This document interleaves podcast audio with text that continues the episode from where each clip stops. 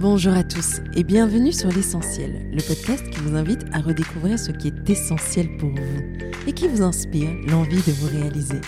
Je m'appelle Yeba Olaye et j'ai fondé Yeba, une marque de maroquinerie essentielle. Ce podcast, c'est ma façon de continuer mon histoire avec vous, de continuer à vous inspirer, vous insuffler la confiance et l'envie d'être vous-même. Bonne écoute Bonjour Marine, je suis ravie de t'accueillir sur le podcast L'essentiel. Merci d'avoir accepté mon invitation. bonjour Yeba, euh, merci à toi pour l'invitation. Alors dis-moi, pour tous ceux qui ne te connaissent pas encore, est-ce que tu pourrais brièvement te présenter? Bien, donc euh, je m'appelle Marine, euh, je suis maman de quatre enfants, j'ai dix années d'expertise et de passion dans l'entrepreneuriat. Euh, je dirais que je suis sportive et créative. Et aujourd'hui, après avoir revendu mon entreprise Binature, dans laquelle j'ai travaillé pendant dix ans, je l'ai revendue il y a un peu plus d'un an. je suis aujourd'hui consultante en marketing et lancement de projets et plus particulièrement dans le secteur de la cosmétique et de la parapharmacie.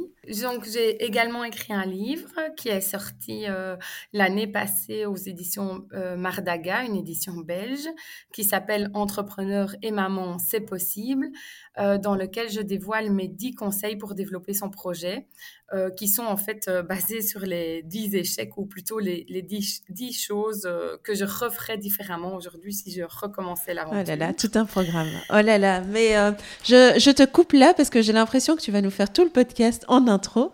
Et euh, c'est déjà hyper passionnant et je suis ravie de t'avoir parce que, en général, quand on interviewe des entrepreneurs, c'est souvent. Euh, on n'est que sur la phase entrepreneuriale, mais on omet de parler de, la vie, en fait, de, des enfants qui arrivent, des, bouleversements que ça peut apporter, des sacrifices. Et, et ton livre, Tout est possible, en fait, je pense qu'il donne espoir à tous ces parents qui ne sont pas sortis d'école de commerce pour lancer leur business, mais qui ont déjà une vie et euh, qui se demandent comment euh, faire les choses sans devoir sacrifier euh, justement ces moments précieux où les enfants grandissent, mais en même temps être capable de canaliser son énergie pour pouvoir faire avancer son projet. Alors, je ne sais pas par où commencer, par les enfants ou par l'entreprise, mais est-ce que tu pourrais nous parler déjà de ton parcours? Euh, bien sûr. Donc, en, euh, en fait, euh, je, voulais, je voulais juste redire, la vie privée, en fait, c'est comme gérer déjà une entreprise. Hein. gérer l'organisation, la logistique familiale, les factures.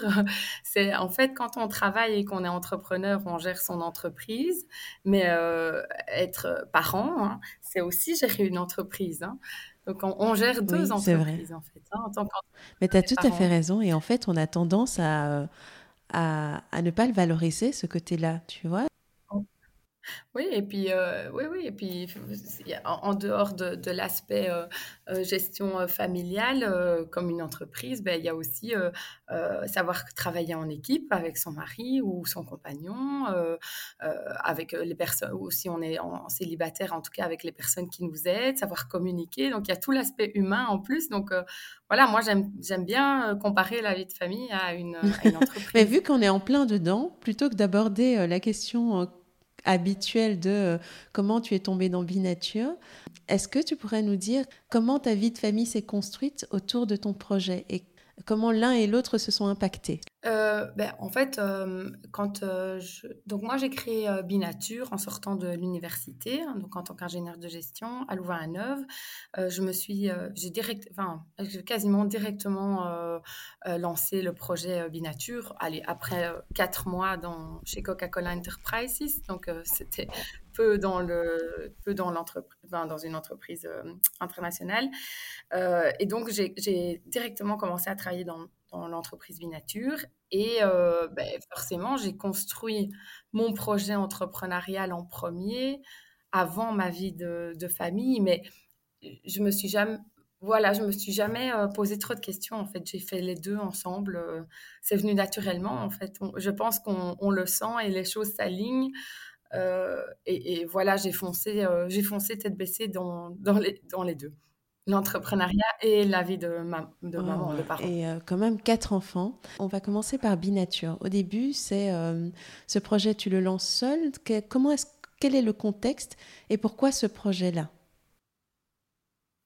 En fait, euh, moi, j'ai grandi dans le milieu pharmaceutique et euh, durant mes études, euh, j'avais réalisé que la plupart des produits qui étaient présents en pharmacie, ils ne répondaient pas aux exigences croissantes des utilisateurs, c'est-à-dire un, retour aux sources, un retour au local, moins d'ingrédients, une traçabilité des ingrédients, moins de greenwashing dans, dans, la communication, le marketing, etc.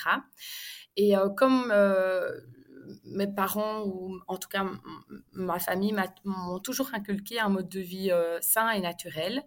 Eh bien, euh, durant mes études, j'ai eu l'envie et l'idée de créer des soins dermocosmétiques euh, à base de miel biologique et local qui répondaient aux valeurs de ma génération, c'est-à-dire les valeurs, c'est la famille, l'innovation, la passion, la santé et la nature. Et j'ai créé Binature à 22 ans euh, à la suite de mon mémoire et de mon stage de fin d'études en tant qu'ingénieur de gestion. Et euh, j'ai participé ensuite à un concours qui était dédié à l'entrepreneuriat au féminin, qui était organisé par le magazine Elle, Belgique.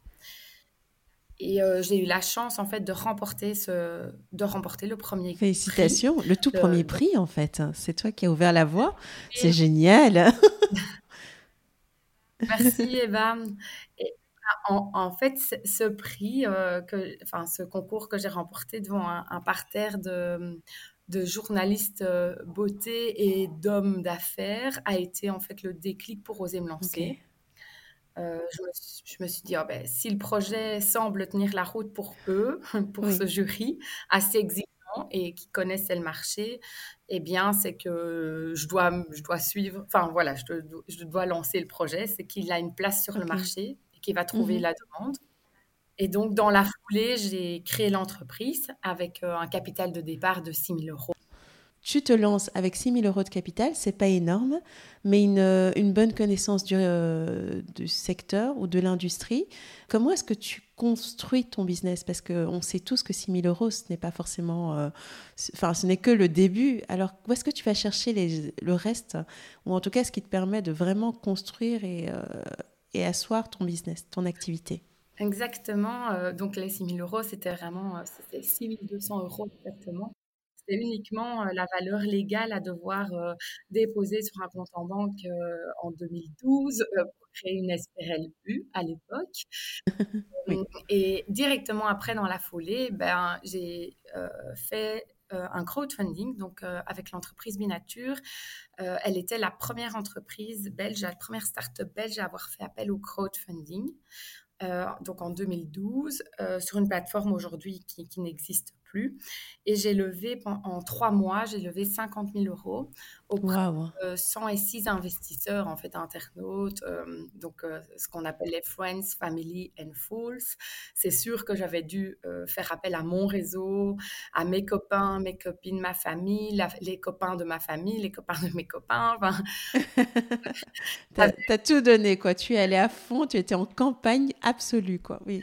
J'avais pas le choix, j'activais tout le monde et euh, donc, il y a 106 personnes qui ont investi, mais parfois pas du tout des grandes sommes. Parfois, c'était 100 euros, parfois, c'était 1500 euros. Euh, ça dépendait un petit peu euh, de, chacun, chaque âge, etc. Et chaque niveau d'implication dans, mon projet. Oui, mais 106 personnes qui croyaient en toi. Et à 22 ans, c'est quand même... Enfin, c'est, ça fait chaud au cœur, quoi. c'est quand même un poids, j'imagine, sur les épaules, parce qu'on se dit là, ça y est, maintenant il faut y aller, il faut, euh, il faut grandir, il faut percer. Et à côté, c'est, euh, j'imagine, tu sors d'école de commerce, tu as quelques réflexes, mais tu n'es pas encore 100% entrepreneur. Donc comment se passent réellement et concrètement les débuts? Ben, c'est sûr que euh, je trouve que c'est un, premier euh, succès. Je pense que dans le parcours de Binature, ce premier crowdfunding à 22 ans. Un deuxième succès, parce qu'après, tu, as gagné. Mais oui, le concours L, c'est quand même exceptionnel. Tu enchaînes euh, les succès. Et, oui, Sans compter après toutes les galères qui, ont suivi. Mais c'était en tout cas très valorisant d'être, de se sentir soutenu dans un projet entrepreneurial euh, comme ça, qui, qui, a, qui a quand même duré dix ans et qui aujourd'hui existe encore plus, plus dans mes mains, mais dans, dans, les mains d'une autre entreprise, en tout cas. Euh, mais, donc, en fait, au tout début, on est toujours en 2012. Avec ces 50 000 euros, j'ai pu, en fait, euh, enregistrer les formules, euh, donc les rendre un produit autorisé à la vente dans l'Union européenne, faire tous les tests cosmétiques pour pouvoir vendre un produit cosmétique dans l'Union européenne. Donc, le, secteur cosmétique est très réglementé quand même. Donc, il y a des tests comme les challenge tests, les tests microbiologiques, les tests de stabilité, les tests de contenant-contenu, enfin d'interaction entre le contenant-contenu, etc. Donc, euh, c'est beaucoup d'argent. Avant de mettre un produit sur le marché, il y a, beaucoup d'argent qui sont investis. Euh, et j'ai pu acheter également tous les packaging euh, qui ont servi ben, à la première, au lancement de la première gamme et tous les ingrédients, toutes les matières premières. Et puis, payer en fait la fabrication de mes recettes dans un laboratoire, dans un, dans un laboratoire cosmétique externe. Ok. Qu'est-ce qu'il y avait de particulier à Binature? C'était quoi votre positionnement, ce qui a fait vraiment euh, la différence et qui t'a permis de, grandir sur ton marché? Euh, bah, le positionnement, en fait, euh, en 2012 était le même qu'en 2020, quand j'ai revendu, enfin en 2021, quand j'ai revendu. Oui. C'est-à-dire que le core business de Binature, c'est le miel il y a le miel qui est bio et issu du commerce équitable se retrouve dans toutes les formules de Binature, de l'entreprise Binature, à raison de 5%. Et 5%, euh, c'est énorme comme principe actif dans un, cosmétique naturel. En général, euh, un principe actif, on en met 0,5 à 1%. Et puis, on indique sur, le, sur la devanture, enfin sur le packaging du, du Ici, il y avait euh, les produits Binature sont dix fois plus concentrés en miel, qui est le principe actif principal euh, que la concurrence. Ok, donc des, produits généreux, des produits vrais et mm. authentiques et euh, qui, ont des, qui, ont des résultats au final.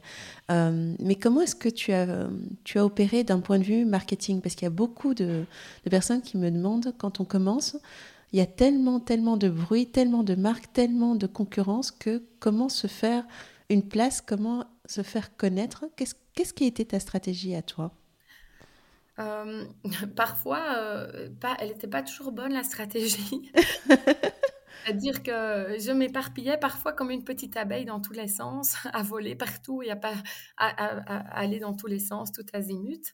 Euh, je pense que hum, le côté entrepreneuriat au féminin a beaucoup pris le devant sur la communication de la marque. Euh, ben voilà, une jeune fille à 22 ans qui sort des études et qui ose se lancer dans l'entrepreneuriat et qui fonce tête baissée sans parfois se poser de questions, ben, ça fait quand même un peu parler de euh, voilà, je pense euh, aujourd'hui, c'est vrai qu'on arrive vraiment dans l'entrepreneuriat à une égalité entre hommes-femmes, mais il y a dix ans, je pense que c'était quand même encore un milieu réservé fort aux hommes. Mmh Et alors, après coup, ben, ben, je m'aperçois que la communication, elle n'a pas toujours été bonne chez Binature, dans le sens où on a, j'ai toujours mis en avant mon produit les ingrédients de mes produits en, disant ben, ils sont traçables, ils sont bio, ils sont meilleurs que les, ingrédients des autres.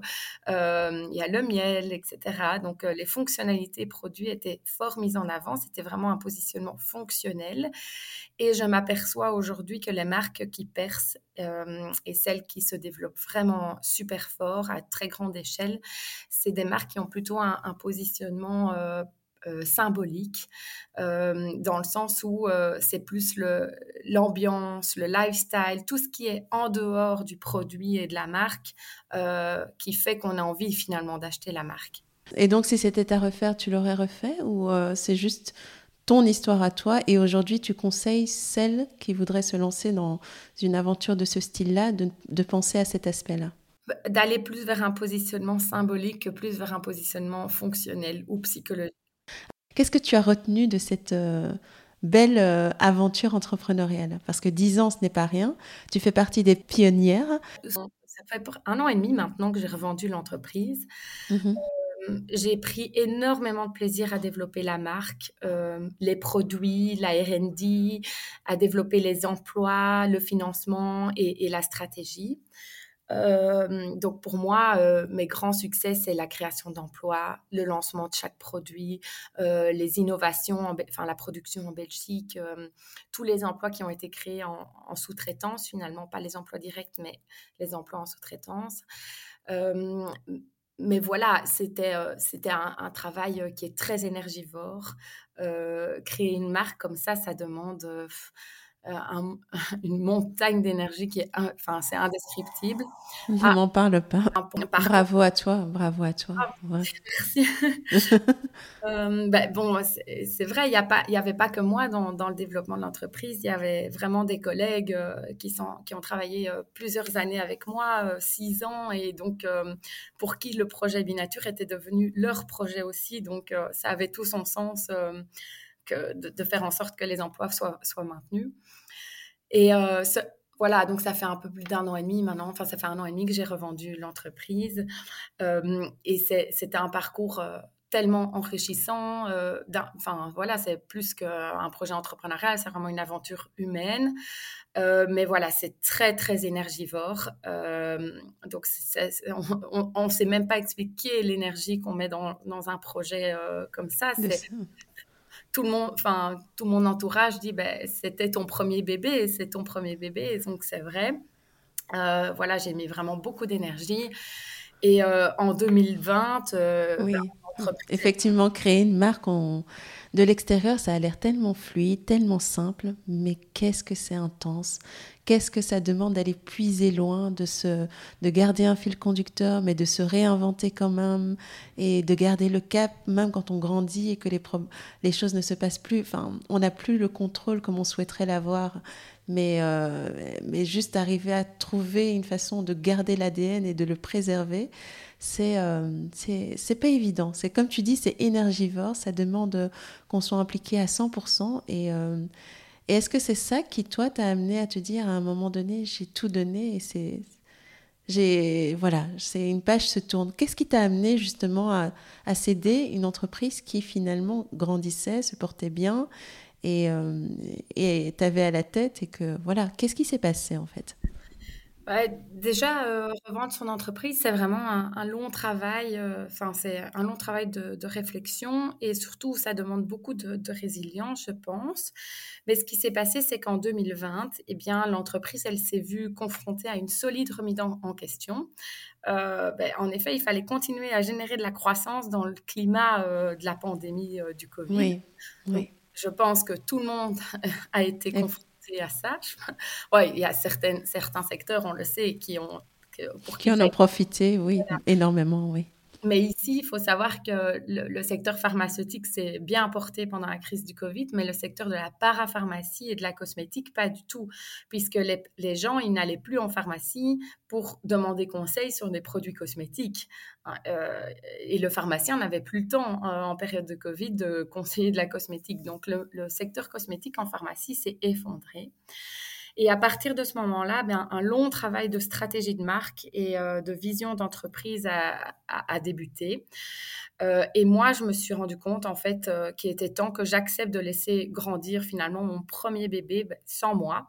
en fait, d'accepter de me dire que j'étais plus la bonne personne à la tête du projet et qu'il fallait une entreprise plus grande, avec euh, une, infrastructure déjà existante pour euh, pouvoir euh, incorporer les frais de l'entreprise et le développement plus facilement en fait. Ok. Est-ce que toi, tu n'aurais pas pu rester dans cette structure-là et aider justement à cette phase de scale-up et de, à cette nouvelle étape, nouvelle ère pour la marque? Si, bien sûr, en fait, tout est toujours possible. Hein. Euh, quand on discute la revente d'une entreprise, on peut toujours tout discuter. Tout est toujours imaginable. Il n'y a rien qui, est inimaginable. Euh, mais voilà, les choses se sont passées différemment. Euh, moi, je me suis orientée un petit peu vers l'éducation. Donc, euh, je donne cours cette année. Cette année, j'ai donné cours en haute école euh, EFEC en, marketing. Euh, wow, félicitations. j'ai beaucoup apprécié ce contact avec les étudiants et, partager finalement l'expérience. voilà. La transmission, tu vois, quand on arrive à, une certaine, à un certain niveau de connaissance, d'expérience, on a envie de le transmettre. Hein. Donc, Et voilà. Et oui, excuse-moi, je parle trop, je te laisse continuer. Je, moi j'écoute, c'est hyper. En, fait, euh, c'est vrai que finalement, c'était ma façon à moi de me sentir un petit peu utile euh, cette année, c'était d'aller euh, mettre un pied dans, dans le secteur de l'éducation. Et puis voilà, j'ai eu d'autres d'autres missions en tant que consultante pour des PME dans le secteur de la pharmacie médicale, bien-être et compléments alimentaires. Et ça m'a vraiment, enfin, j'ai pu partager mon expérience dans ces missions de consultance, mais moi, ça m'a ouvert d'autres portes et d'autres horizons. Je ne me suis pas embêtée en gros. Génial. On va tourner bientôt la page sur euh, Binature parce que tu as euh, tellement de choses à nous à partager avec nous concernant euh, la parentalité, comment est-ce qu'on on le gère avec un projet, un projet aussi intense que celui que tu as eu, mais aussi maintenant tu es consultante, tu as écrit un livre, enfin ta vie continue et tu es toujours à 100 à l'heure, on a l'impression, c'est elle s'arrêter. mais en toute transparence, euh, j'avais un peu euh, revendu l'entreprise en me disant que j'allais calmer le jeu. Mais je ne pense pas qu'on puisse changer fondamentalement hein, quand on non. est. Non. tu en es la preuve vivante. Je n'arrive pas à calmer le jeu, en fait. C'est tout simplement, je ne sais pas comment faire. Mais c'est peut-être, euh, tu débordes d'énergie et tu as encore tellement de choses à, à, partager, à transmettre, à construire, à créer. Enfin, tu es jeune en tout cas, donc euh, c'est normal. Ah, et à apprendre aussi, c'est vrai. Et, euh, c'est quatre enfants. Je suis curieuse parce que quatre enfants, c'est quelle tribu? Comment tu as fait Et dis-nous, ils ont quel âge? Quand est-ce qu'ils sont arrivés? Qu'ils ont apporté dans ta vie En tout cas, comment est-ce qu'ils ont impacté ta manière de, gérer ton business, ta manière d'appréhender la vie euh, et, ta vision tout simplement de la vie? Alors, euh, donc, j'ai mon aîné, il a 5 ans. Euh, et puis, j'ai deux jumeaux qui ont 4 ans, qui sont nés 16 mois après. Donc, oh là là triplé en même temps que gérer l'entreprise. Et puis j'ai une petite euh, dernière qui est arrivée après la revente de l'entreprise. Euh, Félicitations. ouais, pour moi, euh, ça a beaucoup impacté ma vie. C'est de la folie. mais tu es une warrior. On ne se rend pas compte. Mais comment as-tu fait? Maman du monde. en fait, à partir du moment où on devient maman, euh, la priorité dans la vie, pour moi, c'est devenu euh, ma famille. Euh, et, c'est sûr que la vision de la réussite a changé. au début, je voyais plus la réussite dans, vraiment dans le secteur professionnel, le, chiffre d'affaires, la notoriété d'une marque, etc. Aujourd'hui, eh bien, je vois plus la réussite que, comme on est, enfin, comme la, enfin, la, recherche et la quête du bonheur, tout simplement, euh, l'équilibre vie privée, vie professionnelle, la gestion de son temps. Euh, donc voilà, pour moi, ça c'est le grand changement d'être euh, de, devenue euh, maman, c'est d'avoir une autre vision de la vie professionnelle.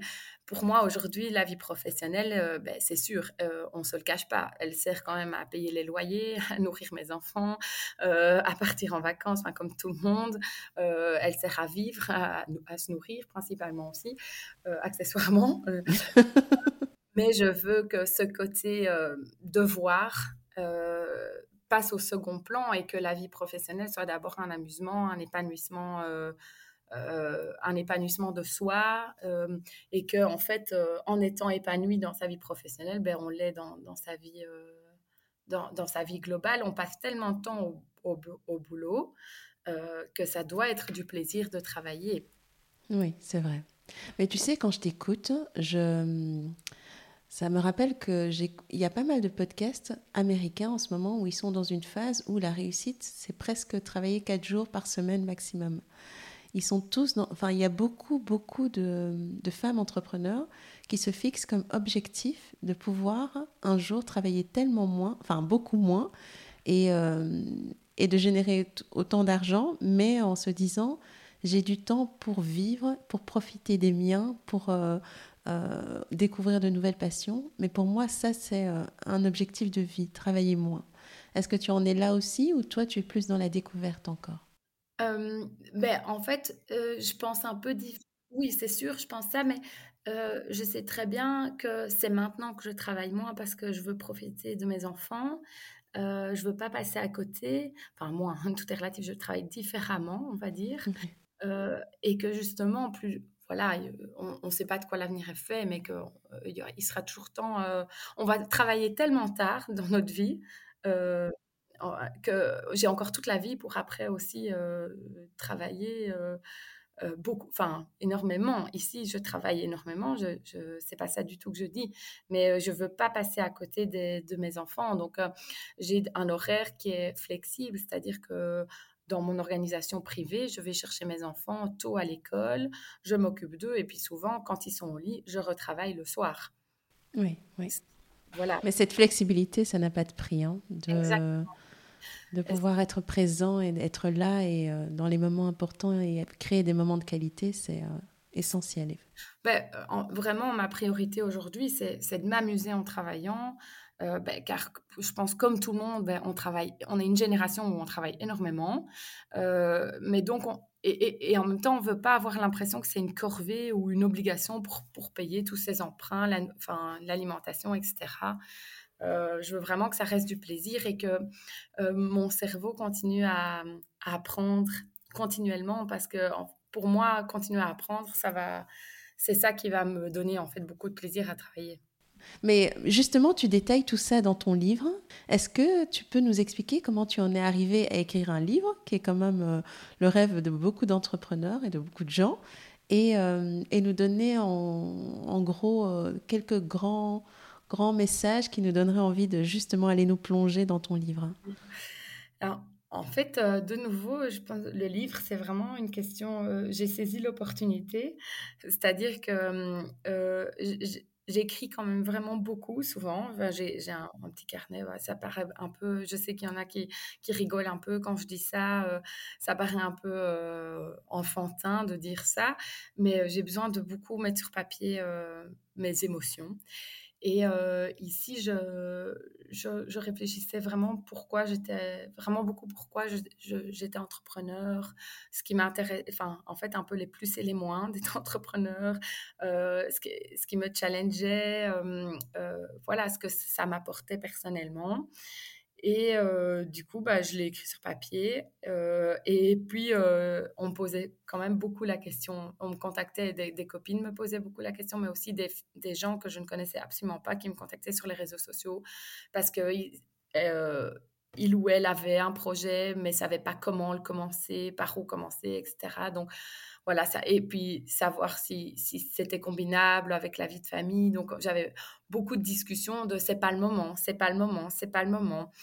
Et voilà, du coup, je me suis dit: «Ben, en fait, je vais mettre tout ça sur papier parce que ça a l'air d'être un un une problématique ou un questionnement qui touche vraiment notre génération». Je pense pas que ça touche la génération supérieure, pas encore inférieure non plus. Donc je pense que vraiment pour notre génération, c'est c'est quand même un questionnement qui revient assez fréquemment, surtout de l depuis la crise du covid. Hem, je sais qu'il y a beaucoup de personnes qui ont changé, heu, leur fusil d'épaule et qui ont pris en main, heu, leur vie professionnelle pour avoir justement plus un job avec plus de valeur et beaucoup plus de plaisir et donc j'ai écrit, sur papier un petit peu, les bases du livre et lors d'un d'une soirée, avec que des entrepreneurs au féminin, eh bien, je suis tombée sur un coach d'auteur. Je ne savais même pas que ça existait comme fonction. Heu, donc c'est quelqu'un qui qui aide à à écrire le livre, qui relit le livre, qui oriente le la direction artistique du livre, on va dire. Oui. donc moi, je ne savais pas que ce cette fonction existait et je suis tombée sur Laurence Ortega. Qui te suit, parce que je me souviens, le, le talk qui nous, qui nous a permis de nous rencontrer à Silver Square, elle était là et elle te regardait avec des étoiles dans les yeux parce que tu présentais ton livre. Et donc, on, on sentait quand même une relation assez spéciale. On sentait vraiment euh, qu'elle était engagée dans, dans, dans cette euh, aventure nouvelle pour toi. En la rencontrant, je ne savais même pas que ça existait. Donc, euh, effectivement, tu en as eu de la chance. Je pense que pour elle, chaque, auteur qui lance son livre, c'est une réussite évidemment pour elle et donc c'est sûr qu'elle, heu, elle a créé en fait un maintenant un cercle d'auteurs avec toutes les personnes qu'elle a suivies et qui ont lancé leur livre et on pour se voir régulièrement et pour échanger sur, heu, voilà, sur le livre ou l'écriture d'un nouveau livre, etc. J'espère un jour vous rejoindre. C'est vraiment, euh, voilà, on gagne clairement pas sa vie, euh, sauf si on est euh, Joël Dicker. c'est plus un, accomplissement personnel et moi, ça s'est fait ça s'est fait vraiment naturellement. Voilà, j'avais écrit les bases de ce livre euh, et puis euh, j'avais rencontré Laurence. J'avais dit ah ben tiens, euh, ça pourrait être un chouette sujet de livre. On avait discuté, puis on s'est revus et puis en fait en partant en vacances, j'ai commencé à écrire du coup sur base des conseils de Laurence, à répondre à toutes ces questions et à commencer à écrire le livre dans la voiture pendant que les enfants dormaient à l'arrière. Euh, et, voilà, après, j'ai écrit le livre très rapidement, en 40 heures. En 40 heures, tu as écrit un livre Mais tu es une machine de guerre, toi J'écrivais 4 heures par semaine. 4 heures par semaine le soir. Enfin, j'avais écrit en, partant en vacances et puis je retravaillais 4 heures par semaine le soir euh, le livre. Euh, ah, mais c'est vrai que découper comme ça, ça semble beaucoup plus ah accessible, oui. Bah, tout est toujours une question d'organisation, en fait. Hein. On sait toujours intercaler ce qu'on veut dans son planning. C'est, il faut, voilà, il faut être, voilà, faut s'organiser. Et Laurence, elle m'a toujours dit, donc Laurence Ortegal, la coach d'auteur, elle disait, elle avait même des auteurs qui, qui se levaient une demi-heure plus tôt le matin pour travailler une demi-heure par jour le matin, avant le petit déjeuner. Donc voilà, tout est toujours euh, possible si on, si on est organisé et qu'on, le, qu'on a la motivation. Et voilà, et puis après, j'ai présenté le livre à une, une maison d'édition, qui était les éditions belges Mardaga, et okay. j'ai signé le livre. Et donc, euh, voilà, ça s'est fait super, super rapidement et super naturellement. Ça n'a pas été, euh, voilà. Et qu'est-ce qu'il, euh, de quoi il parle ce livre Dans les grandes lignes, sans tout dévoiler, est-ce que tu peux nous donner peut-être un, petit synopsis? Alors, donc, il se lit vraiment super facilement. Ça, c'est les retours des lecteurs. Il se lit super facilement et il est authentique et réel. Donc, euh, c'est vraiment comme si je donnais tous les conseils à une, amie ou un ami. Euh, donc, c'est vrai que le titre, c'est Entrepreneur et maman, c'est possible. Mais si c'était à refaire, je dirais plutôt Entrepreneur et parents, c'est possible. Parce que je pense que les conseils qui sont dedans, c'est pas que pour les femmes du tout. Et au contraire, euh, le deuxième chapitre, qui est basé sur mes dix conseils pour oser se lancer ou pour développer son entreprise, bah, ils sont appliqués. Voilà, je peux les partager évidemment avec euh, euh, des hommes également, avec oui. tout de projets en fait. Hein. Bien sûr. Et donc, le premier chapitre, c'est vraiment sur chercher son, ses valeurs, euh, ce qu'on recherche dans son job, qu'est-ce qu'on attend de son job. Euh, euh, voilà, se poser vraiment les bonnes questions. Ça, c'est le premier chapitre. Le deuxième chapitre, c'est les 10, conseils pour, pour se lancer ou pour développer son entreprise. En fait, c'est peut-être 10 conseils pour faire gagner du temps à un entrepreneur. Et quel est le conseil le plus percutant dans, parmi les 10 Les deux, on va, on va en prendre deux, les plus percutants.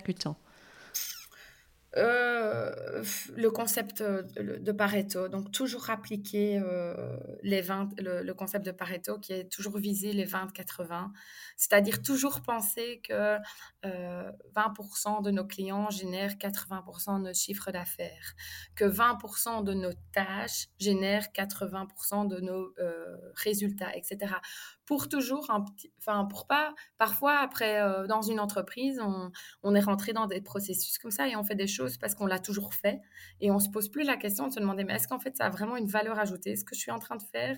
Et donc c'est vraiment pour optimiser son temps. Euh, mais aussi euh, mettre son énergie au bon endroit et ne pas s'épuiser. D'accord. Voilà. Ça, c'est clé, ça. C'est bien de le rappeler parce qu'on connaît la, règle du 80-20. On, on, oublie ce qu'elle veut vraiment dire. Et surtout, est-ce qu'on est qu'on se pose sincèrement pour, euh, pour voir qu'on l'applique correctement? Ça, je pense qu'il y a très peu de gens qui, euh, qui prennent ce temps de se poser la question sincèrement. Ouais. Je, je, pense, c'est vrai. Et alors, euh, moi, je pense qu'aujourd'hui, je pense que toi, tu as choisi le bon créneau.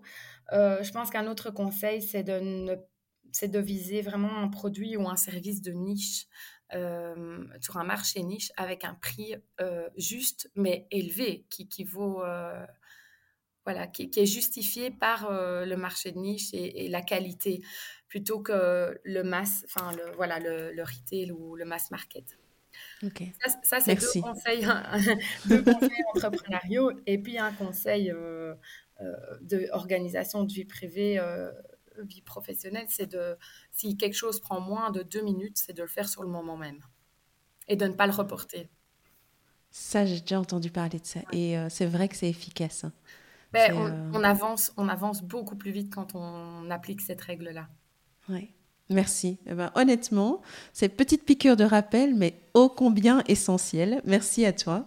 Et dis-moi, tu me disais, j'ai encore beaucoup à apprendre. Que c'est euh, par rapport à ton rôle de maman, par rapport euh, au marketing, par rapport. Euh, qu'est-ce qui éveille encore ta curiosité? Est-ce que tu rêves encore en grand de, de réaliser un autre projet entrepreneurial? Est-ce que tu es tout simplement dans une pause où tu te laisses le temps? Où est-ce que tu en es? Et voilà, dis-nous tout. en fait, euh, oui, moi, ce qui m'intéresse dans, l'entrepreneuriat, euh, pour moi, ma définition de l'entrepreneuriat, en fait, c'est de solutionner des problèmes. Et ce qui m'intéresse là-dedans, c'est de toujours penser en dehors du cadre. Euh, think out of the box. Et c'est dans l'entrepreneuriat, c'est tout le temps, tous les jours, on est confronté à un problème qui nous tombe dessus.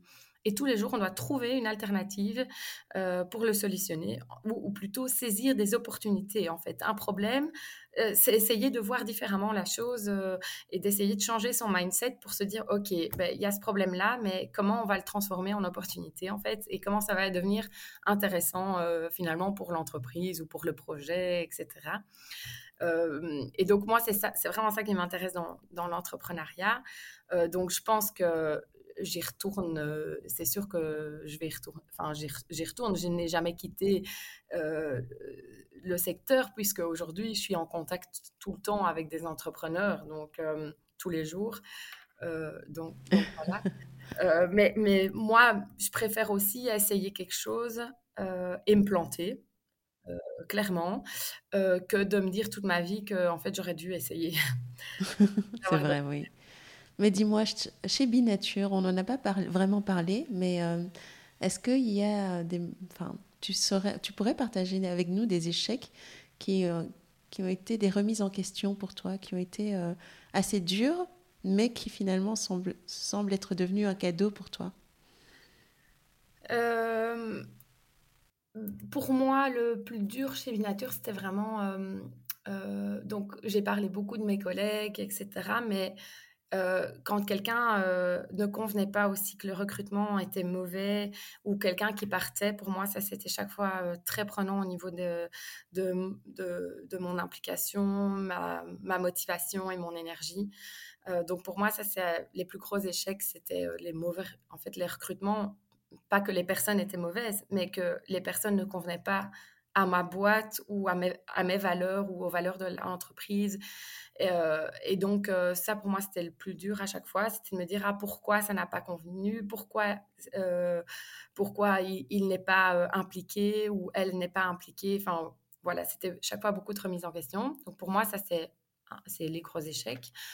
Ben, chaque fois aussi, ce qui est compliqué, c'est les objectifs à atteindre. Donc, euh, même si c'est notre entreprise, moi j'avais quand même un board. Le board était très bienveillant, euh, très soutenant, mais il y avait quand même des objectifs à atteindre financiers. Et euh, ben, voilà, on n'a pas toujours fait les objectifs qui étaient demandés d'atteindre. et donc, ben, ça, ça génère quand même pas mal de stress aussi.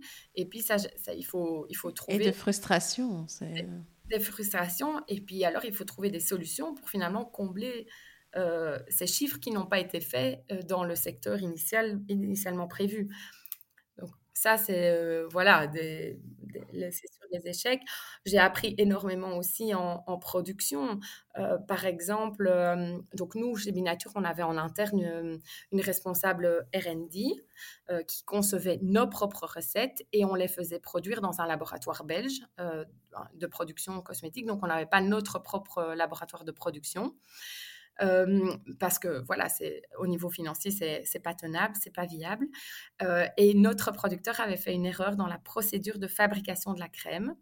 Et donc le rendu final qu'on voulait n'était pas n'était pas celui qu'on attendait. Et on a dû faire rapatrier, on a dû reprendre 5000 crèmes sur le marché. 5000 crèmes.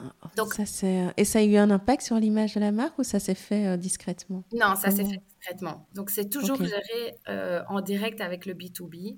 Euh, D'accord. ce sont des choses qui peuvent arriver et qui arrivent même à des gros labos. Euh, voilà, je le sais, euh, même, même L'Oréal reprend beaucoup de produits en B2B. Enfin, voilà, ça, tu peux peut-être couper au montage.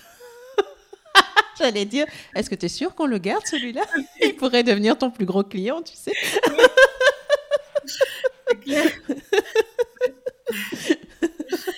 Je couperai.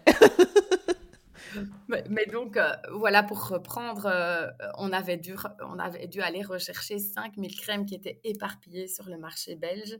Euh, on avait dû aller les, rechercher en B2B dans les points de vente. Donc, au niveau coût financier, c'est très important parce que c'est une erreur qui, qui fait perdre beaucoup de temps, beaucoup d'argent, mais des ventes aussi. Hein. Donc, c'est de l'argent qui sort, mais c'est de l'argent qui ne rentre pas.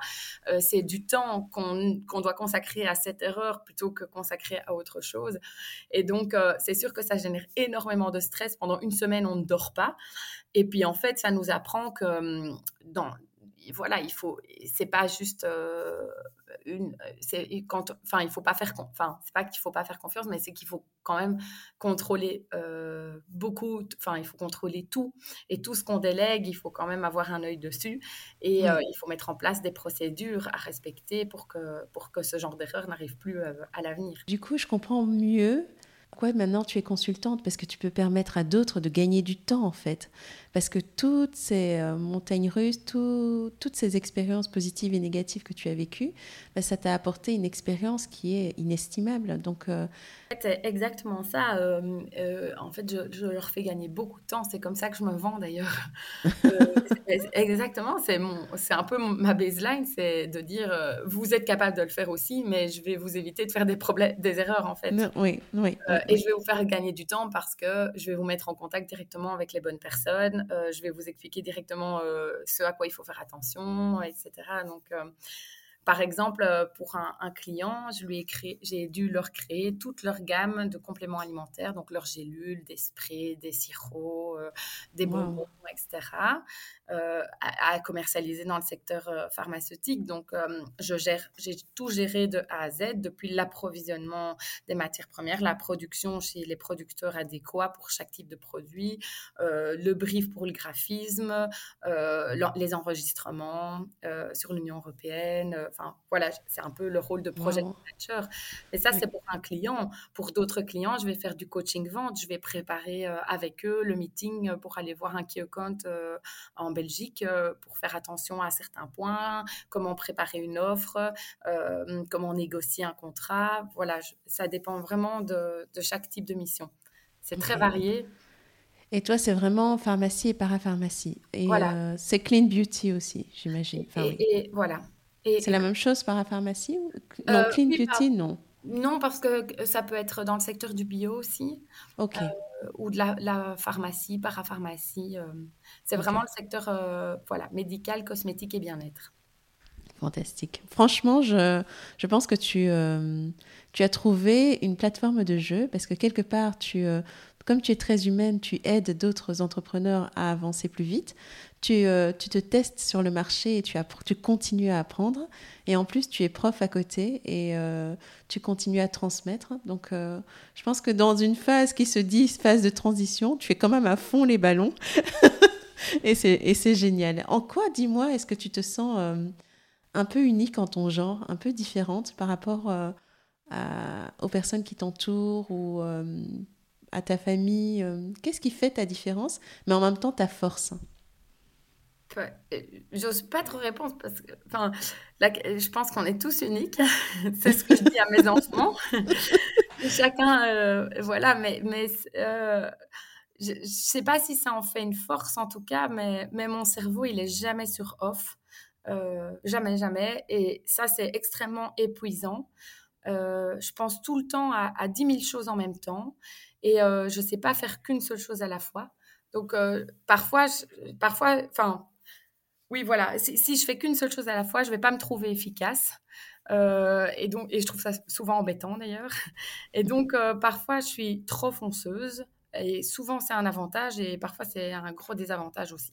Oui, et dis-moi, qu'est-ce que tu leur apprends à tes enfants? Qu'est-ce que, Quelles sont les valeurs principales que tu leur transmets? Parce que c'est vrai qu'on n'a pas finalement beaucoup parlé d'eux. Donc, voilà, je me dis, cette question-là résumerait en gros tout ce que tu essayes de leur transmettre Je ne sais pas si, si c'est ça que je leur transmets, mais en tout cas, c'est ce que j'aimerais leur transmettre.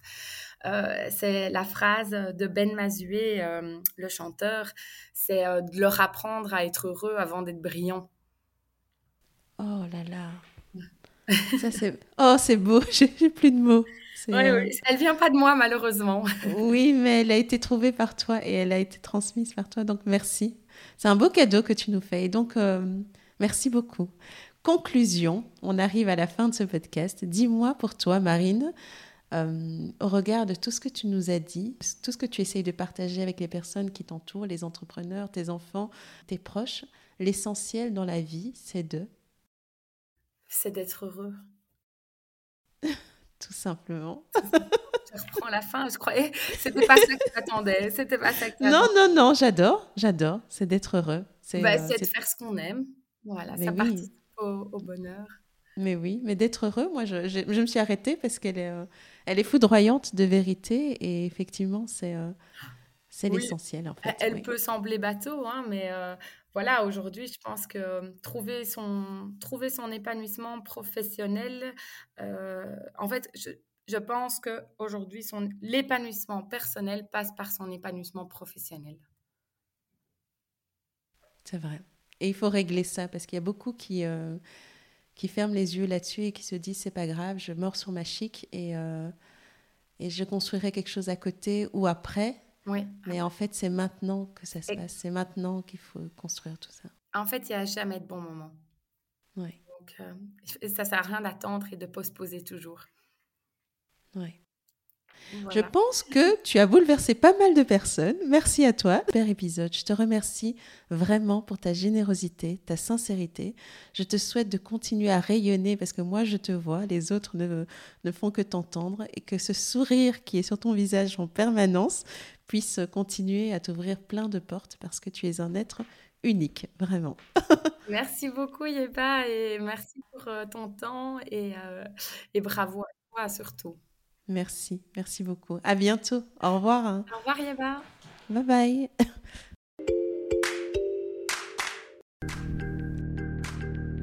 Alors, le petit mot de la fin. Si ce podcast vous a intéressé, n'attendez pas.